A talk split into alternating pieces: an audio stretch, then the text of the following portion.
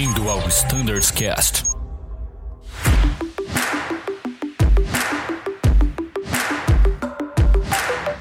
Olá pessoal, tudo bem? Bem-vindos a mais um Standards Cast. Meu nome é Thiago Ferraz e hoje estou aqui com a Bárbara e com o Raposo, Flight Standards da frota A320, e a gente vai falar um pouquinho sobre a nova metodologia de briefings da Airbus.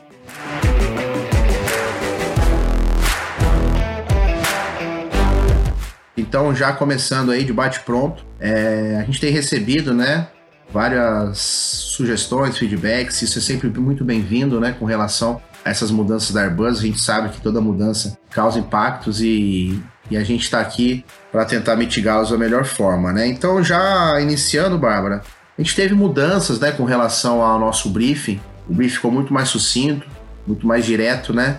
A gente vai direto ao ponto agora, diferente do que era o nosso antigo briefing guide, né? É, surgiu um ponto de atenção com relação a, ao briefing de rejeição, né? Como seria que é a melhor forma da gente fazer hoje o briefing de rejeição? Perfeito, Ferraz. É, como você falou, né, a Airbus ela trouxe essa nova metodologia, pensando que o briefing ele tem que ser efetivo para a tripulação e ele tem que ser aplicado para cada operação, né? Então, Antigamente a gente usava um modelo meio quadrado, né, fixo ali, e às vezes ele não atendia numa operação específica. Então, pensando nisso, a, a, e na indústria, a indústria ela identificou essa ameaça aí e como mitigação alterou essa metodologia. E aí o briefing ele se torna mais um, ele é personalizado trazendo o pilot monitoring para o contexto, então a checagem ali, o cross-check do que foi inserido pelo pilot flying, ele é extremamente importante nesse momento, para que o briefing saia corretamente. E a, o briefing de rejeição, ele faz parte né, do briefing, ele é uma ameaça ali, ele é um, um, um ponto importante a ser levado em consideração. Não consta ali no nosso briefing guide novo, trazido pela Airbus, Porém, ele, ele tá previsto ali no nosso MGO, né? No, no, no capítulo 6. Perfeito. Para ser feito toda. Na, sempre na primeira decolagem do dia. Então, a gente tem que fazer. Agora, o momento exato, o momento ideal que eu vou fazer o briefing de rejeição vai ficar a cargo de cada tripulação e cada operação, né? Por exemplo, eu dou, eu dou um exemplo de que eu posso fazer ali no momento de da out SID, né, do stop margin, no caso de uma rejeição, já emendo o briefing da rejeição e, e aí já falo também ali da out SID, mas também ele pode entrar como uma ameaça no momento que eu estou decolando e eu, a minha meteorologia está degradada, eu estou com uma previsão ali, alguma pode ser que ocorra ali uma wind shear na, na corrida de decolagem, então ele entra ali também como ameaça. Enfim, a ideia é o quê? Ficar claro que eu posso colocar, eu não tenho um lugar exato onde que eu vou fazer. E nem como, né, eu vou fazer. É, é, fica a cargo da tripulação, trazer a, a tripulação a pensar em como vai ser, se sentir confortável para fazer esse briefing. Perfeito. É, então, basicamente, pessoal, como a Bárbara disse, o briefing de rejeição ele ainda existe, ele ainda deve ser feito no primeiro voo do dia, conforme consta no nosso MGO. Porém, a nova política da Airbus, né, e a gente tem adotado ela também aqui na Azul, é de não engessar, né, vamos usar esse termo, uhum. o aviador ali como era no antigo briefing, né, Bárbara? Então, assim, Exato. hoje esse briefing deve ser feito, mas cada tripulação, cada, cada aviador ali, ele deve utilizar da melhor forma ali o, o contexto do briefing para inserir essas informações sobre RTO. Pode ser, né, como você citou, durante ali o, é, o briefing da stop margin, né, no caso da RTO. Uhum. Na de SID a gente pode incluir aí, por exemplo, um briefing sobre falha de motor durante a decolagem, né? Isso. Inserir aí realmente os threats e principalmente quais são as mitigações, né? Que esse é exatamente o, o cenário principal aí sobre os novos briefings. Exato. Então, Exato. É, outra dúvida que a gente tem recebido bastante é sobre o Airport Briefing, né, Bárbara? O Airport Briefing uhum. também não consta é, no, no nosso briefing guide, né? Isso. O airport briefing hoje, né? Ele não deve ser consultado? Deve, deve. deve. Afinal de contas, como que eu vou achar, né, as ameaças, né, as principais ameaças? Então, durante a minha preparação, tanto na, na decolagem quanto na preparação para o pouso, para a descida ali, para a chegada, eu tenho que checar o airport briefing, né? É previsto ali também no MGO, no mesmo capítulo da, da rejeição, que eu tenho que checar o, airport briefing. Eu tenho condições especiais, eu tenho informações importantes ali no airport briefing, né? Então, é obrigatório a gente checar ali para nos prepararmos, pensarmos na mitigação e fazer um briefing completo. Aonde, Ferraz, de novo, fica a cargo da tripulação como ela vai encaixar essas essas informações da melhor maneira e como eles se sentirem confortáveis. Perfeito. Então o report briefing, né, ele deve ser consultado ali antes mesmo de iniciar o briefing, né? Uhum. O outro deve acessar as informações que estão sempre sendo atualizadas, né? A gente, a gente tem informações bem, bem atuais e confiáveis no report briefing e incluí-las, né, essas informações do report briefing no, no próprio briefing ali no momento de citar sobre as ameaças, né? Perfeito. Um outro ponto legal que a gente gostaria de comentar é sobre um, um capítulo que a gente tem, né? Sempre existiu o capítulo lá no FCTM, que é inclusive o primeiro capítulo do FCTM que ele chama AOP, né? É, que é o Airbus Operational Philosophy. E dentro dele a gente traz, a Airbus traz algumas informações bem pertinentes, né, Raposo? Que é com relação ao How to Conduct a Briefing, né? Que ali basicamente a Airbus escreve como é essa nova política, né? Uma leitura bem sadia para os aviadores. Exatamente, Ferraz. E a leitura desse capítulo do FCTM vai trazer e remeter muita coisa do que a muito do que a Bárbara comentou agora, né? Sobre pensar um pouco fora da caixa, sobre realmente gerenciar o briefing de uma forma que seja um bate-papo e fique aberto para acrescentar informações, enfim, como o piloto achar que, que, que fica melhor para encaixar em determinada situação, né? Esse capítulo é interessantíssimo e, e, realmente ajuda muito aí na condução dos briefings. É um, um, uma frase bem legal aqui que eu, que eu anotei quando eu li esse capítulo, é que a Airbus fala né, que um briefing é, é demasiadamente longo não necessariamente é um briefing bom, né? É not necessarily a good one. Então, basicamente, pessoal, é, é essa a ideia. É, é focar o briefing nas ameaças realmente, no que tem de pertinente para a operação é, envolvendo tanto Pilot Mode como Pilot Fly, para justamente a gente atacar ali onde é necessário, né? Esse capítulo também traz outras informações sobre, além do briefing de decolagem, o briefing de pouso, né? Ele traz outros briefings que o, os pilotos podem achar necessários fazer, como o cruise briefing, né? Que é quando a aeronave nivela ali, você tem algum, algum ponto de atenção com o terreno elevado, né? Ou alguma ameaça ali envolvendo meteorologia, também pode ser feito o cruise briefing. A Airbus traz nesse capítulo explicando um pouquinho mais. É, nos voos aí que a gente tem de tripulação composta ou de revezamento, quando é feito ali a troca né, da, da tripulação ali para o descanso, a gente tem o Relief Crew Briefing também nesse capítulo. E no caso a gente também, a Airbus traz também sobre o rebriefing, né? Que é quando ali a gente precisa aplicar, no caso da nova política o Departure Change Checklist, que é um exemplo, né? A gente precisa fazer um novo, um novo checklist ali e um novo briefing.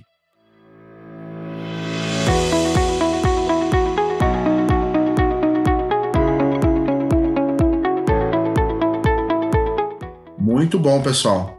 É legal né, citar sobre as referências do MGO, que hoje, é, mesmo não trazendo né, no, no briefing as, essas referências sobre RTO e etc., a gente consegue buscar essas referências no nosso Manual Geral de Operações. É, outro ponto também de atenção que a gente levantou aqui para esse episódio é com relação a transferências de controle durante o briefing. Como fica no caso do Pilot Mortar agora inserido no, no contexto, como fica a transferência de controles durante a execução do briefing? Ferraz, vamos lá, acho que essa eu, eu vou. Acho que eu quero responder essa, tá fácil. É, bom, basicamente a, a, metodologia continua o que era antes, né? Então nós estamos voando, nós dois, você é o pilot sign da etapa e eu sou o monitoring. Você vai me passar os controles, fazer a tua preparação, enfim. Pode repassar de novo para fazer um cross-check, mas no momento do briefing é importante que você verbalize your controls NHC, é, fique como um pilot monitoring, né? Na hora do no momento ali do briefing, enfim. Então os controles e a comunicação estão comigo. Eu acho que um exemplo interessante que a gente pode usar é que da vida toda, quando a gente fazia o briefing, a gente já, já, já sempre, a gente sempre estava acostumado já a fazer essa transferência de controles. é que quando a gente questionava o colega se ele tinha algo a acrescentar no briefing, se ele tinha, a gente não transferia de volta, né? Eu vejo que essa é a maior dúvida dos aviadores hoje. É, é muito estranho ver que o monitoring está inserido no contexto do briefing, ele inicia, ele acrescenta informações, depois ele fala da chegada, por exemplo. Isso soa um pouco estranho agora nesse começo. O importante é que a gente verbalize as coisas, é que a gente formalize as coisas.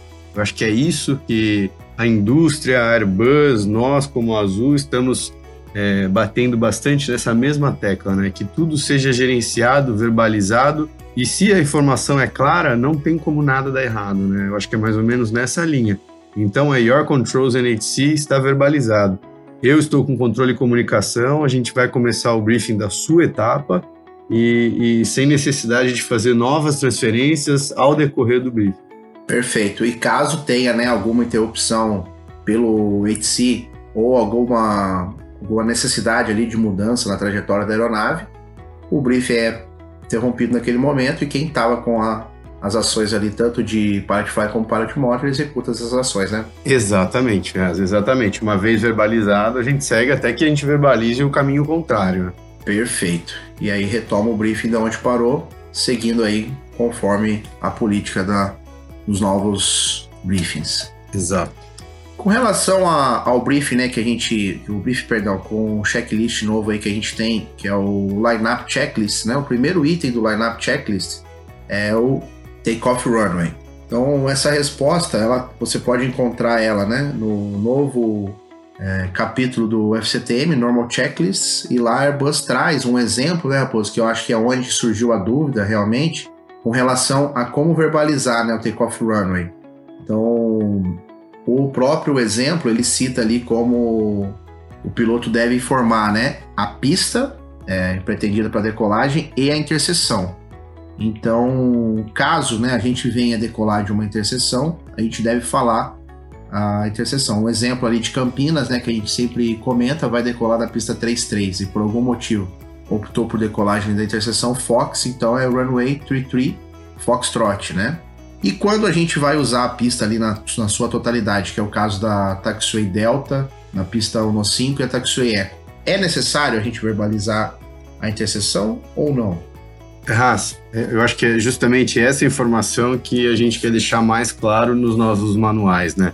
Como a gente falou, a gente tem customizado os manuais, é uma ferramenta nova que a gente tem trabalhado, junto com a Airbus, junto com o nosso setor de publicações, para gente, que a gente consiga trazer melhoria e cada vez mais é, apresentar as informações de forma clara. Se tem um call-out que não está claro, a gente, vai, a gente vai resolver, abordar de uma forma melhor, enfim. E é exatamente o que você falou. Hoje, como os manuais trazem um exemplo decolando de uma interseção, fica um pouco complicado às vezes para a gente demonstrar isso para o aviador, né? Que a gente utilizando a pista em sua totalidade, a gente não precisa mencionar a taxiway que a gente está ingressando na pista, né? Vamos supor Campinas, a pista 15 e a taxiway Delta, né? Assim como a gente pode pegar uma outra localidade que não tenha taxiway próxima à cabeceira, apenas uma taxiway única e central que a gente faça o backtrack, ou seja, a gente vai ter que falar a pista em sua totalidade, né? One five, por exemplo. É, então, essa informação hoje nos manuais deixa claro quando a gente está decolando de uma interseção, é, e agora a gente está trabalhando para deixar claro que, sim, continua, decolando de interseção deve ser falado. E quando a gente estiver decolando, em, utilizando, né, vamos dizer assim, a totalidade da pista, a gente utiliza somente o designativo da cabeceira, 1533, enfim, por aí vai. Falando um pouquinho agora sobre a setagem de altitude do FCU, né, pessoal? Então, o que, que a gente tem com informação a política operacional da Azul que a gente tinha no FCAP, né, um texto que falava sobre a setagem de altitude step by step. No atual FCOM não foi incluído essa, essa informação, porém a gente gostaria de deixar claro nesse episódio que essa política de setagem de altitude step by step ainda continua. Então, um exemplo, né, a gente decolando de Campinas, fomos autorizados a subir via para o nível 390. O piloto deve setar a as altitudes intermediárias, é, no caso 8000, 130 e assim por diante. Sempre quando passar aquela altitude, ele abre o, o altitude window para a próxima altitude. Já era feito dessa forma e continua sendo feito. É, então, o que, que a gente pode falar um pouquinho sobre isso? E gostaria de acrescentar também que na próxima revisão do, desse manual, essa informação estará contida. Exato, Ferraz, exato. A gente está discutindo né, de inserir essa política no, na próxima revisão do MGO, visto que é o fleet. Porém, nessa revisão nova do, dos manuais, acabou essa informação acabou se perdendo, mas vai ser publicada aí nas próximas revisões do FCOM. Mas a política se mantém, visto que é uma política da Azul, né? Então, ela é uma, uma política operacional da empresa que a gente tem que cumprir. Então, se mantém exatamente como você falou, inserindo ali no altitude window, tanto na descida quanto na subida, step by step.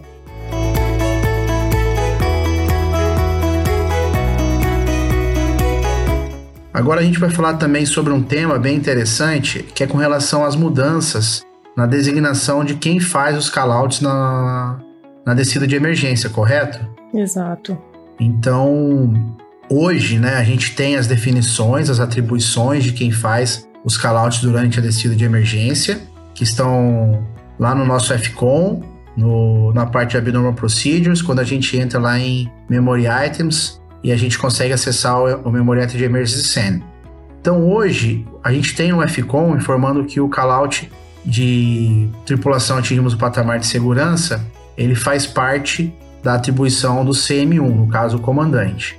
É, a gente estava fazendo uma mudança, né, uma RT do MGO, a gente vai alterar a designação, passando para o Pilot Monitoring, o que visa deixar mais fácil o entendimento com relação a esse procedimento, uma vez que o callout inicial de descida rápida permaneçam sentados no Remain Seated é feito pelo Pilot Flying, e todos os demais callouts agora são feitos pelo Pilot Monitoring, não tendo mais a necessidade.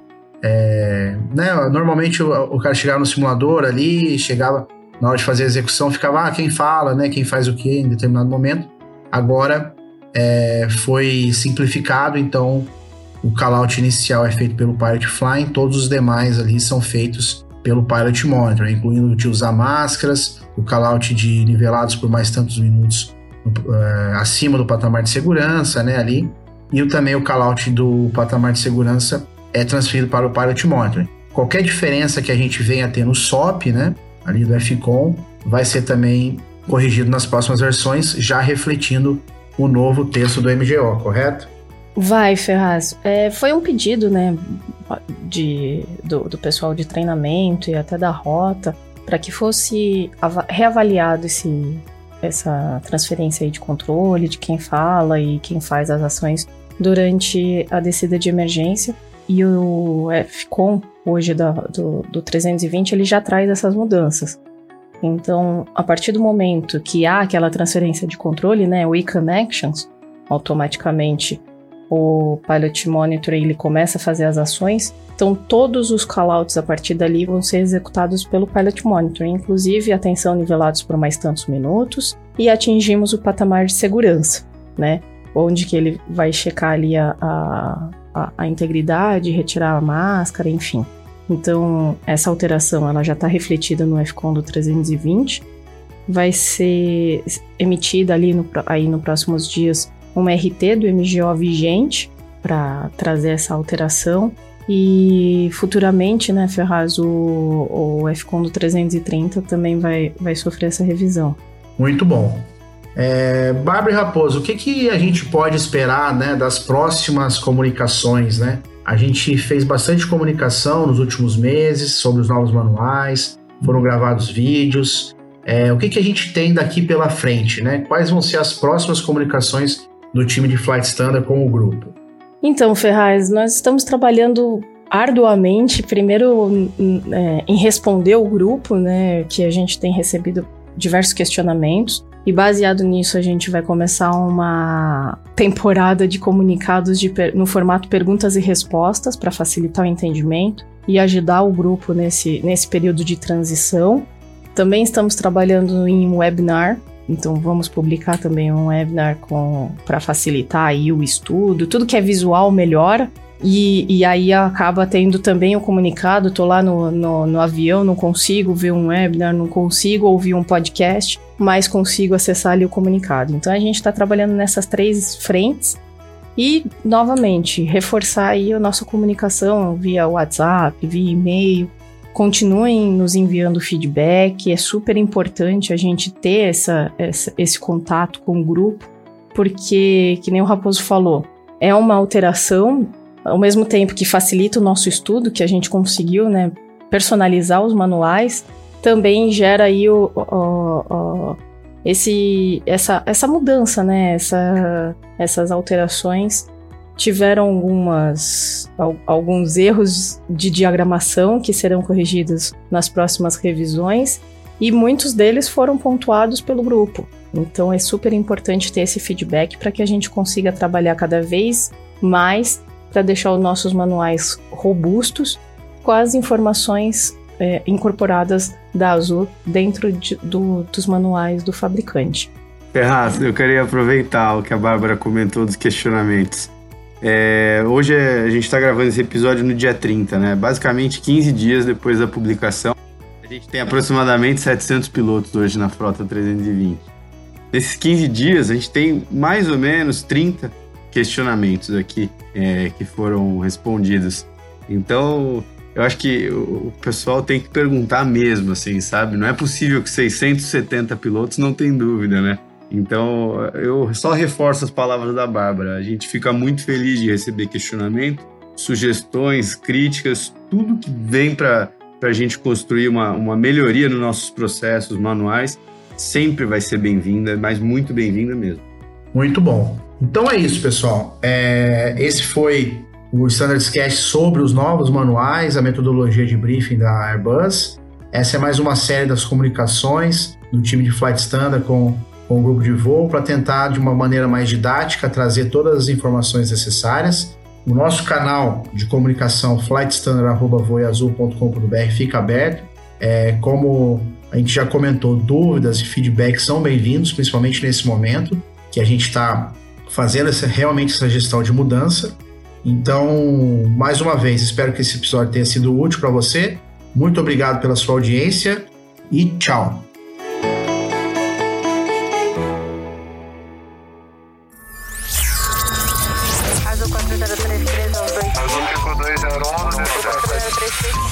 Você ouviu ao Standards Cast.